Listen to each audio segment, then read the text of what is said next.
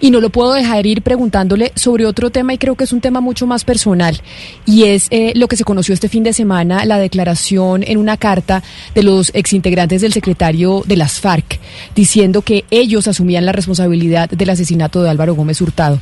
Y se lo pregunto porque la familia de Álvaro Gómez siempre ha responsabilizado a su papá, a Horacio Serpa y al expresidente Ernesto Samper.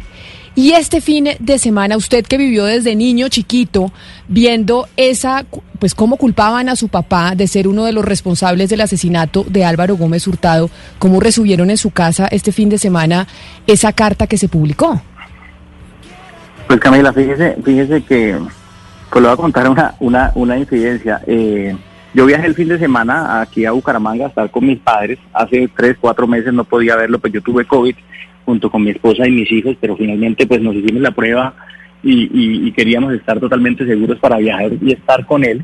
Eh, estamos aquí acompañándolo. Eh, junto con mi madre le contamos la noticia, la noticia que había salido, pues en, yo la vi en Twitter, en redes, en redes sociales y se le, se le salieron las lágrimas. Realmente me dijo, estoy feliz, estoy contento, llevo recibiendo palo injustamente más de 20 años por este tema tan absurdo sí yo eh, y, pues realmente todos como que nos pusimos muy muy eh, pues emocionados pero pero también como como como emocionados porque pues realmente fue fue un, bonito momento. Él eh, anoche estuvimos hablando en familia con mis hermanas con mis cuñados por supuesto mis mis sobrinos etcétera mi mamá. Y, y mi papá está feliz está feliz está contento de haber recibido eh, palo, me han dicho de todo. Por la única cosa que me han podido decir cosas en la vida es esto, y es mentira. Yo jamás haría algo así. Entonces, eh, pues todos estamos muy contentos, la verdad.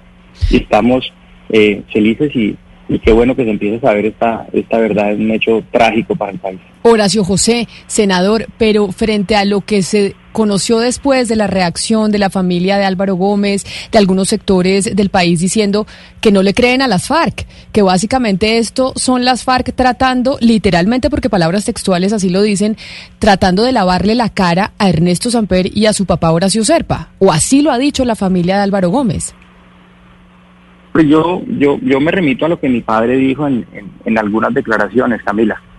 Sí, eh, mi papá no es cercano a las FARC, a las FARC no le deben un favor a mi papá, sí, realmente pues esto fue un hecho eh, que se da en medio pues de esta cosa de, de, las dificultades, de la cosa, del, del debate tan grande que hay sobre, por supuesto, el magnicidio de Álvaro, de Álvaro Gómez y, y él está tranquilo y se siente bien, ¿sí? Así que, pues yo no, por supuesto, no, no siento que sea ninguna clase de favor, ni mucho menos, simplemente están diciendo la verdad, para eso se, hizo el proceso de paz, para eso está la JEP. Entonces, pues esperamos que, que, que se sigan dando todas las investigaciones, que se presenten absolutamente todas las, las pruebas y para mí, eh, para mi tranquilidad, para la tranquilidad de, de la familia, nuestro papá está feliz y está contento porque ha podido, digamos, disfrutar en estos dos días de, de una verdad que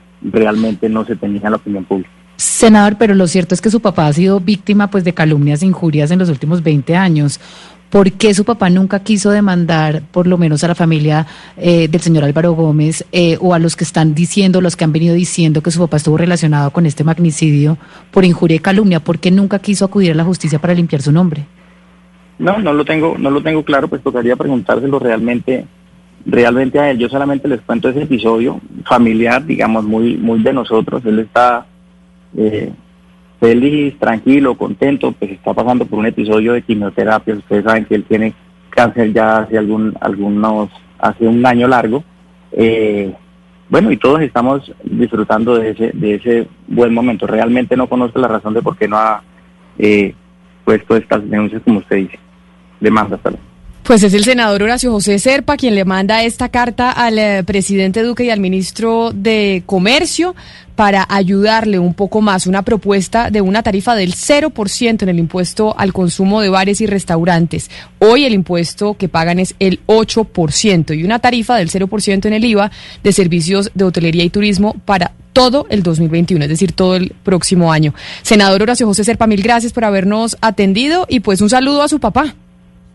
Muchas gracias, Camila. Un saludo a todos ustedes.